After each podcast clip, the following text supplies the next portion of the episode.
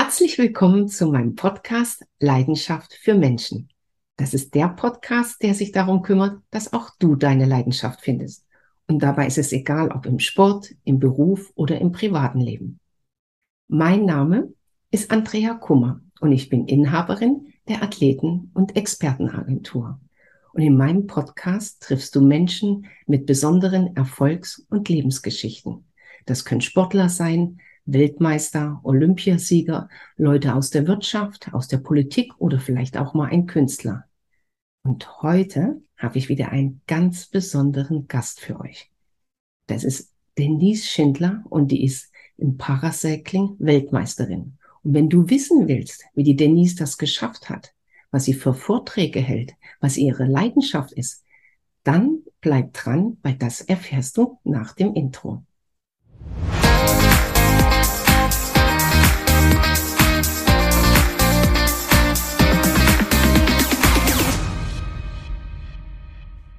Liebe Denise, herzlich willkommen zu meinem Podcast. Dankeschön, dass du dir die Zeit genommen hast. Und ich glaube, das wird ein sehr spannender Podcast für unsere Zuhörer. Andrea, vielen Dank für die Einladung und ich freue mich sehr. Ähm, du wirst mir sicherlich einiges entlocken können. ja, liebe Zuhörer, ich kenne die Denise jetzt sehr lange. Wir äh, haben uns äh, kennengelernt für sechs, sieben Jahren und sind dann zusammen den Weg gegangen und äh, die Denise habe ich dann als Keynote-Speakerin äh, begleitet, aber natürlich auch erlebt ihre Erfolge, äh, Momente, die nicht so schön waren.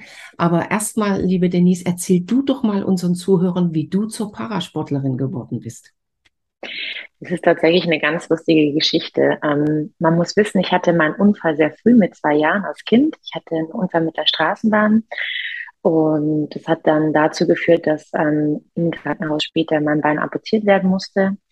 Ähm, bin seitdem Unterschenkel amputiert und die Reise war natürlich dann auch nicht vorbei, sondern ich habe wirklich eine lange Reise im Krankenhaus gehabt. Ähm, bis ich 13 war, bin ich fast jedes Jahr operiert worden. Es war keine einfache Zeit. Ich war auch ein Jahr im Rollstuhl und man kann sich, glaube ich, vorstellen, wenn man so viel im Krankenhaus ist, in, in dem, sage ich mal, Teenager, Kinderzeit, war Sport für mich nicht wirklich ein positiver Berührungspunkt. Also Sport war für mich immer was, wo ich die Letzte war in der Schule, ähm, wo ich ähm, nicht mithalten konnte. War zwar immer, irgendwie hatte ich so eine intrinsische Motivation. Also ich kann mich daran erinnern, dass ich in der Schule zwar immer dann auch gelaufen bin und zwar die Letzte, die im Ziel war, aber es trotzdem immer durchgezogen hat, aber es war irgendwie nicht so wirklich was Positives. Und ich habe dann während meiner Abiturzeit tatsächlich ähm, äh, in einem Fitnessstudio gearbeitet habe immer super zugeschaut, wie die alle Sport machen und selber gar nichts gemacht, außer Proteinshakes gemixt und Kaffee gemacht. Ähm, und irgendwann hat mich dann eine Freundin mir den Ruck gegeben und gesagt, komm, wir ähm, machen da jetzt auch einen Vertrag. Und natürlich, weil ich da gearbeitet habe, war das ein bisschen ähm, preiswerter, hat da einen Vertrag abgeschlossen und hat dann ganz fast frisch angefangen mit mal 10, 20 Minuten am Stepper. Und ganz ehrlich, ich bin da schon fast gestorben. Ich hatte null Fitness. Und das war für mich äh, so, ja, aber das, das war auch noch nicht die große Liebe. Und irgendwann habe ich endlich mal Spinning mitgemacht. Das war dieses, dieses Radfahren zu Musik. Das war damals total Trend und in. Die neuere Generation wird es vielleicht gar nicht mehr kennen. Das glaube ich auch. Der Nachfolger ist Peloton sozusagen. Ähm, und es war so eine Stunde. Du hast einen Instructor vorne, da ist laute Musik, ähm, die Musik muss, also die, das Licht wird ausgeschalten, es ist und dunkel, der es ist laut. so richtig an. Ja, genau. Der schreit einen an und so. Und ich hatte einfach, dachte mir, oh mein Gott, ja. Und ich habe diese Stunde irgendwie überlebt, ja. Hatte natürlich null Widerstand drin, weil ich ja überhaupt keine Fitness hatte. Und es hat mir aber so Spaß gemacht. Also da ist so für mich der Moment gewesen, wo der Schalter umgeflogen ist, ähm, was mir total Bock gemacht hat. Da habe ich wirklich Spaß dran gehabt. Ich lag abends total fertig im Bett, aber fand es einfach super und habe schon geschaut, wann der nächste Kurs wieder ist. Und so bin ich zu Radfahren in Anführungszeichen gekommen, also erstmal sozusagen fest stationiert, ohne sich wirklich vorwärts zu bewegen. Und über dieses Spinning-Fahren habe ich dann wirklich so eine, so eine ein bisschen einfach Fitness aufgebaut mhm. ähm, und habe dann immer das Fahrrad von meinem Dad geklaut. Und so war wirklich die, ist, ist es entstanden, dass ich zum Radfahren erstmal gekommen bin und dann später irgendwann mal für den Profisport entdeckt worden bin. Also das war so ein bisschen wie Schneewittchen hinter den sieben Bergen. Ähm, ich bin tatsächlich gefragt worden, ob ich nicht mal Rennen fahren möchte. Und ähm, es war äh, für mich ehrlicherweise Wettkampfsport überhaupt nicht am Schirm, einfach durch meine Historie. Aber ich bin heute immer mit Männern Rad gefahren und war da nicht so schnell und nicht so langsam und mhm. irgendwann ist man auf mich aufmerksam geworden. Ja, aber wie kommt man dann zum Spitznamen Killerbiene? Ja, das ist. also ich bin meistens sehr nett, aber wenn der Status fällt und wenn, mhm. wenn ich äh, äh, ja eine Rückennummer hinten drauf habe, ähm, dann kann ich einfach über Grenzen hinausgehen. Ähm, dann kann ich wirklich alles äh, reingeben und über mich hinauswachsen. Und deswegen Killerbiene, ähm, nicht weil ich meine Gegnerinnen umbringe, ich versuche schon auf faire Weise zu zu gewinnen. Aber ich habe schon so einen Killerinstinkt und ich will dann auch gewinnen. Also das ist immer in mir drin. Das ist auch, wenn ich abends mit der Familie mal Monopoly spiele, dann will ich auch gewinnen. Ja, also ich habe das schon in mir drin, diesen, diesen, ja, diesen Instinkt gewinnen zu wollen und, und besser werden zu wollen. Und das hat mich auch immer angetrieben und das hat mich auch immer im Radsport so gereizt, ähm, ja, über mich hinauszuwachsen. Übrigens für unsere Zuhörer, für alle die, die mal schauen wollen, was die Denise so macht wenn ihr bei LinkedIn guckt, da steht Denise Schindler, geborene Killerbiene. Also jetzt wisst ihr auch, warum dahinter steht, geborene Killerbiene. Also schaut da einfach auf ihrem Account, folgt ihr, liked ihr und ihr wisst, was die Denise äh, macht. Denise, äh, du bist ja mehrfache Weltmeisterin. Du hast bei den Paralympics äh, Medaillen gewonnen. Für dich persönlich, was war für dich der, der schwerste Sieg, der emotionalste Sieg oder gibt es einen schwersten und einen emotionalen Sieg? Also ich darf ja auf zwölf Jahre Leistungssport zurückblicken und drei Teilnahmen bei Paralympics, ähm, drei Weltmeistertitel, dann ist es immer ein bisschen schwer auszuwählen, aber tatsächlich war die emotionalste Medaille ähm, meine letzte Medaille bei in Tokio bei den Paralympics mhm. 2021. Ähm, mein großer Traum war, A, meine dritten Spiele zu schaffen, da dabei mhm. zu sein und mein zweiter großer Traum war es, ähm, in der Verfolgung auf der Bahn unter vier Minuten zu fahren. Mhm. Das war so eine magische Schallmauer, wie es ähm, für die Sprinter bei den Frauen die elf Sekunden, bei den Männern die zehn Sekunden sind. Das war sowas und das war auch noch nie geschafft vorher und das wollte ich unbedingt erreichen. Das war mhm. sowas, was mich angepeitscht hat. Und ich muss ehrlicherweise sagen, dass es die schwierigste Vorbereitung ähm, für mich war ähm, ähm, auf die Spiele. Also ich hatte ja schon mal, ich war in London, ich war in Rio. Es war für mich wirklich die schwierigste und schwerste Vorbereitung gesundheitlicher Seite. Ich hatte sehr viel Probleme im Vorfeld, mhm. ähm, was Entzündungen betraf ähm, im Stumpf. Ähm, zwölf Jahre Leistungssport gehe nicht ohne Spuren vorbei. Ähm, es haben viele Sachen ähm, ähm, ich habe eigentlich nochmal einen super Schritt gemacht. Ich hatte einen neuen Trainer, einen neuen Input. Ich habe total gesehen, wie ich mich weiterentwickle als, als Sportlerin, wie ich mhm. Äh, durch neue Schallmauern breche, einfach von der Leistung. Ich habe immer gedacht, so ja, so 15 Prozent oder sagen wir mal 5 Prozent sind noch so unangetastet. Und mit meinem Coach, den, den Dan, ähm, haben mir das geschafft, dieses Unlocked Potential, sagt man ja immer so, nochmal rauszuholen. Aber gesundheitlich ist immer wieder was gekommen. Also ich war immer kurz vor mhm. dem Höhepunkt und dann kam wieder eine Entzündung. Das war mental sehr, sehr schwer, diese Vorbereitung. Dann hatten wir noch on top eine Pandemie, eine Verschiebung der Spiele nochmal um ein Jahr ähm, wo mein Körper eigentlich schon längst 2020 abliefern wollte, dann musste ich diese, mhm. die, diese Form dann noch mal ein Jahr länger halten. Das hat es nicht einfacher gemacht. Ähm, und dann war ich wirklich im allerletzten Trainingslager für Tokio. Ähm, meine Form ging wirklich nach oben. Ich mache meine letzte Trainingsauswahl und ich weiß, dass wie heute mein Coach hat in, in den Trainingsplan, äh, Trainingsplan reingeschrieben. Denise, ride easy one and a half hours, then pack mhm. and go home. Und ich habe mir das genauso gesagt, kein Risiko mehr, ganz easy fahren, nochmal eineinhalb Stunden und dann nach Hause. Weine und dann ein bisschen. Das große mhm. Parken, ja. Mission Tokio. Lange Rede, kurzer Sinn. Bei diesen eineinhalb Stunden locker fahren bin ich über einen Stein geflogen, den ich nicht gesehen habe, ähm, bin über den Lenker geflogen, habe mich sehr schwer verletzt, also vor allem im Gesicht, an der Hand und an der Schulter, sodass an dem Tag dann gar nicht klar war, ob ich überhaupt noch nach Tokio fliegen kann. Und nach CT-Untersuchungen und so weiter war dann klar, ich kann fliegen. Und dann bin ich halt wirklich ähm, mhm. ja total mit schwersten Verletzungen an der Hand, an, an der Schulter und im Gesicht dann nach Tokio geflogen und habe dann zehn Tage später meine Medaille geholt. Ähm, unter vier Minuten mit drei Minuten 55 Sekunden. Ähm, habe alles übertroffen, was ich je also ganz ehrlich, wenn ich eine 35959 gefahren wäre, wäre es auch in Ordnung gewesen. Gell? Genau, es war mein absoluter Traum. Ja. Und dann bin ich nicht im, im Finale dann, im kleinen Finale um Bronze eine 355 gefahren. Und das war, das war so emotional, dieser Sieg. Ich habe zwei Jahre dafür gekämpft. Ich habe ehrlicherweise wirklich Momente gehabt, wo ich gedacht habe, ich schaffe es nicht mehr, wo ich mich sehr viel mhm. Zweifel hatte, ob ich nochmal in, gehöre ich wirklich zu dem Kader, gehöre ich wirklich ins Team für Tokio. Und wenn, als ich das dann zurückgeben konnte, also auch das Vertrauen vom Team, von den Trainern ähm, ähm, in mich, dass ich das schaffen kann, dass ich das zurückgeben konnte und auch mir selber das Vertrauen in mich, dass ich das schaffen kann, ähm, das war wirklich ein, ein unglaublicher Payback Day ähm, für alle Entbehrungen die Jahre vorher. Und ähm, war für mich auch so ein, so ein Beweis, dass man, auch wenn alles oft manchmal von außen dagegen spricht, wenn du dran glaubst und weitermachst und wirklich einfach jeden Tag das dir Möglichste tust dafür. Ja. Genau, das, die, für deinen Traum dir das Möglichste tust jeden Tag. Auch wenn manchmal eben äh, Rückschläge kommen, dann, dass es sich irgendwann wieder auszahlt. Und das war wirklich der emotionalste, die emotionalste Medaille, der emotionalste Sieg im kleinen Finale. Ähm, und für mich wirklich ähm, unglaublich emotional und ähm, ich, also ich habe da jetzt noch ein Grinsen im Gesicht, wenn ich, wenn ich über diesen Wettkampf nachdenke. Und, ja. und liebe Zuhörer äh, und Zuschauer, die uns auf YouTube sehen, äh, es gibt da natürlich auch Bilder, weil die Denise war auch da, die erste Parasportlerin, die für Deutschland eine Medaille geholt hat.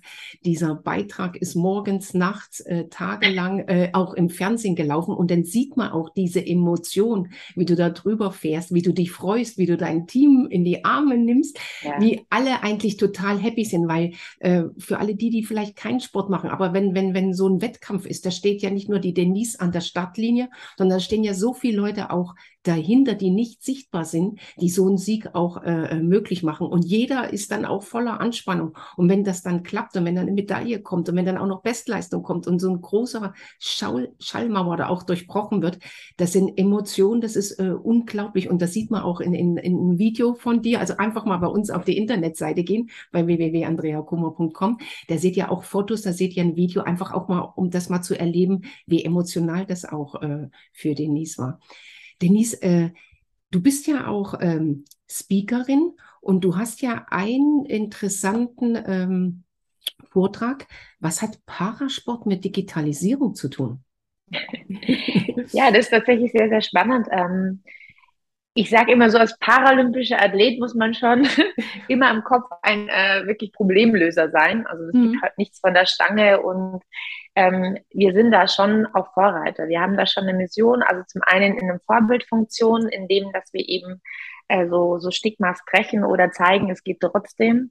Und genauso ist es natürlich auch in, in der Entwicklung von ähm, Orthesen, Prothesen, die wir brauchen, um unseren Sport auszuführen können. Es ist natürlich klar, wenn, wenn du amputiert bist, brauchst mhm. du eine Prothese, um Rad zu fahren. Ja. Und ähm, da ähm, ist es tatsächlich im Radsport so, im Gegensatz zum Laufen, dass es nichts von der Stange gibt. Es gibt heute keine Radsportprothese aus dem Katalog. Und ähm, da hat mir in den Jahren ähm, äh, tatsächlich die Digitalisierung sehr geholfen, um auch wirklich eine Hightech-Prothese zu bauen. Ähm, meine Radsportprothese ist zusammen entstanden mit meinem Orthopädie-Techniker, der wirklich für mich ähm, eine ganz äh, wichtige Person ist. Also ich würde sogar sagen, die Person, die mir mein Leben heute so ermöglicht hat. Ja? Ich, ich bin beim Orthopädie-Techniker, liebe Grüße Thomas, also Thomas Wellmer, der ähm, bei dem bin ich gewesen, als ich ein kleines Kind war, mit vier, fünf Jahren. Mhm. Und, ähm, und der hat diesen ganzen Weg begleitet. Der hat dann mitgekriegt, ich fahre so viel Fahrrad, habe das alles mit G-Prothese gemacht, mit irgendwas gesagt, Denise, jetzt reicht's, du fährst so viel Fahrrad, du brauchst wirklich eine spezielle Prothese dafür, weil so eine normale G-Prothese mhm. ist nicht dafür gemacht worden. Und erst mit mir dann auch später den Schritt gegangen, als ich wirklich Profisportlerin war, ähm, habe ich ihn natürlich auch gechallenged. Mhm. Also ähm, ich bin habe so eine Unzufriedenheit in mir und ich finde, das ist nicht nichts Unangenehmes, sondern das ist ja was, was dich das treibt dich, das, ich auch, sagen, das treibt absolut, dich auch an, ja. Absolut und, und zu wissen, da, da kann noch mehr gehen, da, hm. da geht noch mehr. Du und spürst das, das habe ich ja auch, immer gechallenged. Ja. Ja, und, und ähm, er musste da auch immer mit mir wachsen, ja. Ähm, und er hat gesagt, das, also ich konnte nicht sagen wie, aber ich habe mhm. gesagt, das passt nicht, das ist nicht gut mhm. und da können wir noch mehr machen. Und genauso dann im Thema Steifigkeit, Aerodynamik. Und da haben wir dann im Vorfeld für meinen zweiten Spielen für Rio 2016 äh, mit Autodesk zusammengearbeitet. Stimmt. Und ja. haben ähm, eine Prothese aus dem 3D-Druck entwickelt. Und das war am Anfang nicht einfach, weil man muss wirklich wissen, die erste, der erste 3D-Druck war eher eine Vase als eine Prothese. Prothese. Und das war dann schon manchmal wirklich dieser Weg total ernüchternd, weil so, wir haben halt mit Scan gearbeitet, wir haben versucht, in, in Software 3D-Modelle zu modellieren. Und man muss einfach wissen, dass wenn du einen Scan hast von deinem Stumpf und dann machst du das hundertprozentige Negativ, dann ist es wirklich die schlecht sitzende Prothese, die du haben kannst. Das funktioniert gar nicht. Sondern der Orthopädietechniker, der definiert ja Stellen. Und ja. da hat uns Digitalisierung ähm, war spannender Weg, weil man muss dieses Handwerk in das, in das digitale Zeitalter reinbringen. Und auf der anderen Seite haben wir aber die Vorteile genutzt. Wir konnten natürlich durch die Digitalisierung und diese Software sehr, sehr viel ausprobieren, sehr viele neue mhm. ähm, Formen und mhm. haben natürlich eine super aerodynamische Prothese gebaut, eine super leichte und eine aerodynamische Prothese und konnten da auch komplett Sachen ausprobieren, Experten von aller Welt reinholen, weil die einfach sich digital in dieses Projekt einlocken konnten. Während du, wenn du eine handwerkliche Prothese baust, Geht dann musst du heute in der Werkstatt hm. sein, ja, und musst doch immer eine Prothese bauen, ja. Und äh, das wäre gar nicht möglich gewesen. Und das hat natürlich viele Tore geöffnet. Und was ich noch viel spannender finde, jetzt sind wir ja tatsächlich sechs Jahre später, 2022, und ich arbeite mit Mikurus zusammen und die haben jetzt wirklich tatsächlich die erste reine Software für Orthopädietechniker, ähm, wo Orthesen gebaut werden können, ähm, modelliert werden können. Ähm, und jetzt kommt dann ein neuer Launch, wo tatsächlich auch Schäfte angepasst werden können. Also da diese, diese, diese Vision, die wir damals hatten, was Pionierarbeit war, ähm, von ähm, Anpassungen in der Software über Scans, über Modellieren, aber immer noch handwerkliche Prozesse mit einbeziehen. Das kann man eben mit der Software.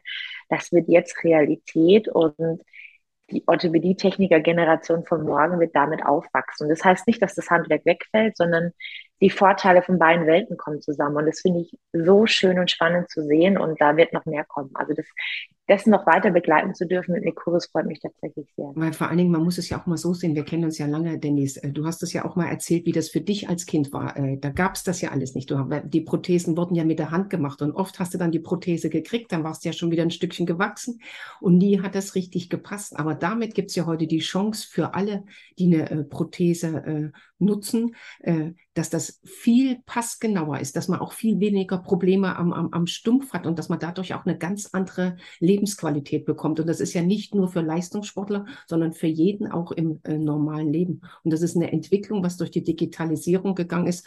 Was, ja, wie du gerade sagst, in sechs Jahren sind da Sachen möglich, die gar nicht möglich äh, gewesen wären. Aber zurück zu dem, ähm, was deine Leidenschaft ist. Ich habe dich schon so oft auf der Bühne erlebt, äh, wie, mit welcher Leidenschaft du auch deine Botschaften rüberbringst. Und sag mir genau nochmal unseren Zuhörern, wenn du auf der Bühne stehst, was willst du, was die Menschen mit nach Hause nehmen? Mir ist es wichtig, dass die Menschen einfach für sich merken, das Glas ist immer halb voll, wenn man will. Und ähm, du hast es immer noch in der Hand, Dinge selber in die richtige Richtung zu schieben. Mhm. Manchmal hat man es nicht in der Hand, was mit dir passiert. Also wenn das Schicksal von außen zuschlägt, dann bist du manchmal gefühlt machtlos. Und dieses Gefühl umdrehen zu können und zu verstehen können, dass in jeder Situation, mhm. auch wenn sie im ersten Moment hart ist, und die sind auch für mich hart. Also ich bin durch viel gegangen in meinem Leben. Das war nicht immer nur altes Sonnenschein. Da waren auch Momente dabei, wo ich wirklich vielleicht auch mal hinschmeißen wollte oder fast kurz vorm Aufgeben war aber dass man immer noch entscheiden kann, mhm. ich habe immer die Wahlmöglichkeit. Also wie finde ich in jeder Situation noch eine Chance zu sehen? Das ist tatsächlich etwas, was man erarbeiten kann, ähm, wo man auch sich das Mindset immer wieder erarbeitet. Sehe ich Chancen oder sehe ich Probleme? Sehe ich äh, Idioten in der Welt oder sehe ich ähm, ähm, Möglichkeiten? Sehe ja. ich, sehe ich ähm, ähm, Kontakte? Sehe ich Freude? Sehe ich Sonne? Sehe ich ähm, die Welt ist grün? Also das sind ganz da merkt man schon, dass es in, eine, in zwei verschiedene Richtungen geht, wie man denkt. Und das kann man tatsächlich, daran kann man arbeiten. Und es wird mal Tage geben, da wirst du dir denken, die Welt ist voller Idioten. Es wird aber Tage geben, wenn du gut drauf bist, dann ist die Welt voller Chance. Und das kann man aktiv beeinflussen. Und diesen Impuls, wie man durchs Leben geht und wie man mit Dingen umgeht, das möchte ich den Menschen mitgeben. Einfach ähm, aus meinen Geschichten, aus ähm, meiner Ach, Geschichte, mhm. genau, ähm, mit so einem Unfall, mit so einem Schicksalsschlag umzugehen, aus zwölf Jahren Leistungssport, wo einiges passiert ist, wo mir viele Fehler unterlaufen sind, aber ohne die Fehler ich auch nicht so gut geworden wäre. Mhm. Also auch zu verstehen, sich den Raum zu geben für Prozesse, für Entwicklungen, ähm, manchmal hart zu sich zu sein, aber sich manchmal eben auch die Luft zu lassen und zu sagen, okay, ich, ich brauche jetzt einfach ein, zwei Jahre mehr, ähm, gebe aber nicht an meinem Traum auf. Und das ist was, was ich selber immer wieder erlebt habe. Und ähm, ich glaube, da können sich die Menschen auch was ähm, mitnehmen, weil meine Geschichte war nicht perfekt. Ich war nicht dieses Kind, das von klein auf sportlich nee. war und immer perfekt mhm. war. Ganz im Gegenteil. Ähm, ich habe mir sehr viel harter arbeiten müssen. Mhm. Ich habe mir auch mein Standing als Radfahrerin hart arbeiten müssen. Also ich wenn weiß. du als Frau ja. Profi-Radsportlerin werden möchtest, ist es schon mal super schwer, mit eineinhalb Beinen noch mal schwerer und dann noch ein Standing bei den Männern zu haben, was man drauf hat und dass man nicht nur ein bisschen Rad fährt. Das habe ich mir schon wirklich hart erarbeiten müssen. Und ähm, aber das lohnt sich und das möchte ich den Menschen mitgeben. Also ich möchte sie gerne anzünden. Ich möchte, dass die rausgehen und sagen, ja, ist nicht immer einfach, aber ich packe das, ich schaffe das und ich kann an mir arbeiten. Und das möchte ich ihnen auch mitgeben mit den richtigen Mindsets, mit den richtigen Botschaften. Und mir macht es unheimlich Spaß, wenn ich Menschen berühren darf. Also mir gibt es tatsächlich persönlich sehr, sehr viel zurück. Wenn ich merke, ich habe Menschen bewegt, und, und ich habe ihm vielleicht geholfen oder einen Anstoß gegeben, etwas zu ändern, weil er gerade vielleicht festgefahren ist, weil er vielleicht gerade nicht aus einer Situation kommt. Und manchmal braucht man die Impulse von außen, die brauche ich auch. Ich habe auch Mentoren, die mir helfen. Und deswegen freut es mich, wenn ich das weitergeben darf. Also Sie hören und sehen, meine lieben Zuschauer, äh, mit wie viel Leidenschaft Power, die Denise, wenn sie erzählt, auch äh, was sie erlebt hat, was sie macht.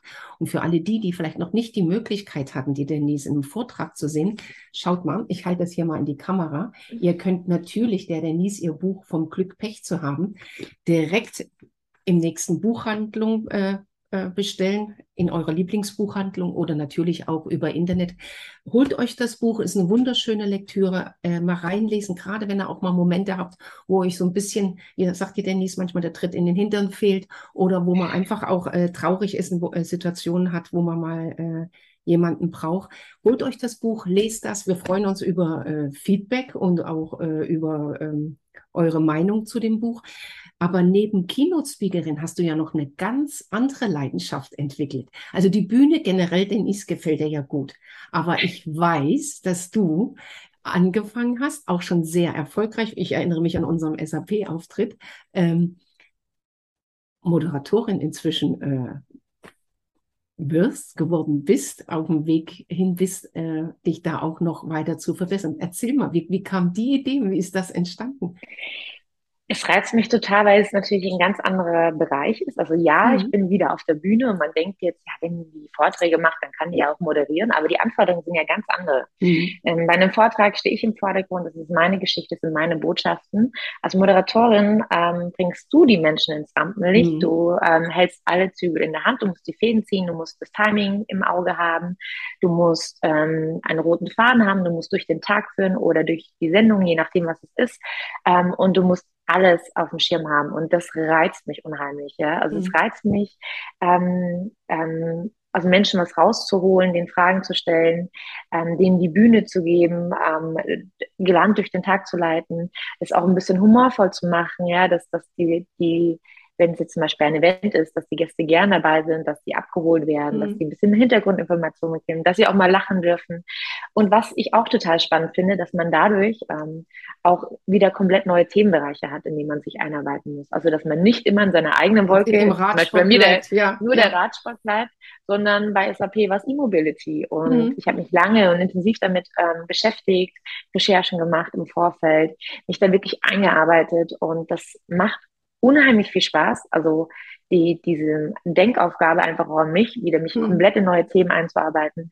Und deswegen, ich liebe natürlich den Sport, ich moderiere gerne im Sportbereich, aber ich will mich überhaupt nicht darauf beschränken, mhm. weil ich genau das das Spannende finde, mich in neuen Themenbereiche einzuarbeiten, dann sozusagen auch Expertin zu werden da drin und ähm, durch den Tag zu führen. Und es gibt kein schöneres Kompliment, als wenn ähm, die äh, ähm, Gäste ähm, und Teilnehmer danach denken, du bist äh, da auch Experte oder gehörst vielleicht sogar zur Firma Ähm, mhm. Das ist das schönste Kompliment, was du haben kannst nach der Moderation. ähm, du warst äh, bei SAP im E-Mobility-Bereich und dachte tatsächlich viele, ähm, ich äh, arbeite regelmäßig für SAP in dem Bereich, was wir vielleicht auch in Zukunft tun werden. Und ähm, das war für mich der, der größte Ritterschlag und es macht mir unheimlich viel Spaß. Und es ist halt einfach ein neuer Reiz. Also wie ich das eben auch ähm, als Sportlerin brauche, mir immer wieder ja. neue Ziele zu setzen, neue Impulse von außen, andere Wege zu gehen, ist natürlich ähm, der Bereich Moderation einfach auch ein Spielfeld, wo ich mich beweisen muss, wo es äh, auch noch unangenehm ist, wo es nicht immer meine Komfortzone ist, wo ich sagen. auch immer wieder über mich hinauswachsen muss. Und das ist das Reizvolle, ja. Also da immer wieder, das kann ich bloß jedem mhm. auch als Tipp mitgeben, setzt euch immer wieder neue Ziele. Und wenn ihr wegen mir 100 Ziele habt, die ihr vielleicht gar nicht alle in einem Leben erreichen könnt, umso schöner, weil man immer wieder neue Motivationen schöpfen kann, man nicht nur eins hat, sondern ähm, variabel ist ähm, und sich immer und wieder sich mal ausprobiert, ja, und sich ja, auch genau. mal ausprobiert und auch mal Sachen wagt, wo man vielleicht gedacht hat, boah, das schaffe ich nicht, sondern einfach auch mal ausprobiert. Liebe genau. Denise, ich könnte noch stundenlang mit dir weiterreden, aber wir verabreden uns. Wir machen noch einen äh, neuen Podcast äh, für die Zuhörer wer mehr über Denise wissen will, wer äh, mehr von der Denise lesen will, in den Shownotes steht drin äh, Internetseite, ihr Profil bei LinkedIn, wo ihr das Buch kaufen könnt. Wenn ihr da draußen jetzt Lust habt, die Denise live zu erleben, da steht auch die Kontaktdaten drin, ruft an, meldet euch, ob es ein Keynote ist oder vielleicht ihr als Unternehmer genau so eine Moderatorin sucht. Jung, frech, dynamisch, powerful, charmant, dann ruft einfach an. Wir wünschen euch noch einen wunderschönen Tag. Danke, Denise, dass du dir die Zeit genommen hast. Und bis zum nächsten Mal und alles Liebe da draußen, meine lieben Zuhörer. Bis dann. Ciao.